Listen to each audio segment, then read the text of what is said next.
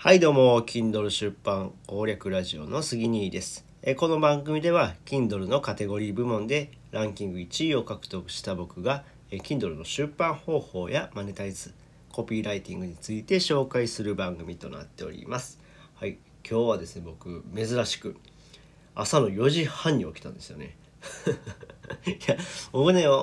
結構早起き苦手なんですよ。でいつもねもう8時 8, 時とかあと9時とかに起きる時もあるんですよね。まあダメ人間だなとか思いながら、えー、過ごしてるんですけども、えー、昨日ねあの Voicy のパーソナリティをされている J さんっていう方の、まあ、SNS を見たらですねインスタかな？インスタを見たらですねえー、っと Voicy を当日の朝で収録スタイルするって書いててで、えー、自分の中ではその6時起きが寝坊っていう基準が生まれたって書いてたんですね。6時起きで寝坊ってはやばいなと思っていや僕もちょっと見習って早起きしようかなと思ってでまあ今日はね頑張って4時半に起きてみました。はい。うん。でまあまあちょっとこれ続くかどうかわからないんですけどもまあ頑張ってみようかなというふうに思います。はい。でですね、えー、今日のテーマは、えー、クラブハウスから学ぶ Kindle 出版の深い話ということでですね、えー、昨日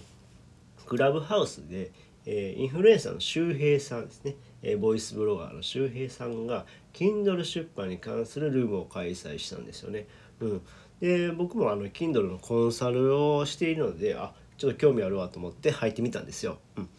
じゃあね結構僕の知らない情報とかがあったんですよ。うん有益だなと思ってまあただクラブハウスってあんまあの外部に情報とか漏らしちゃダメとかあるんでもうここではちょっと言えないんですけども、えー、やっぱクラブハウス内で、えー、ルームを開催して、まあ、開催した、まあ、自分じゃなくてもその誰かが開催したルームに入ってですね有益な情報って結構仕入れるんですよね。うん、でその中でですねやっぱこういろんな人が集まるっていうのがやっぱ魅力なんですよね。えー、まあこういった音声配信も僕が発信するんですけども、まあ、受信っていうのはできないですよね。でもクラブハウス内やったら、えー、そういった情報も仕入れることができる。でそのいろんな人が集まって会話するんでそれがセッション形式になってすごく面白いなというふうに思いました。うん、なのでですね、まあ、またねこういったねルームがあったらぜひぜひ参加したいなというふうに思いました。はい、でまあ僕自身もやっぱりねちょっとこういうルーム、うん、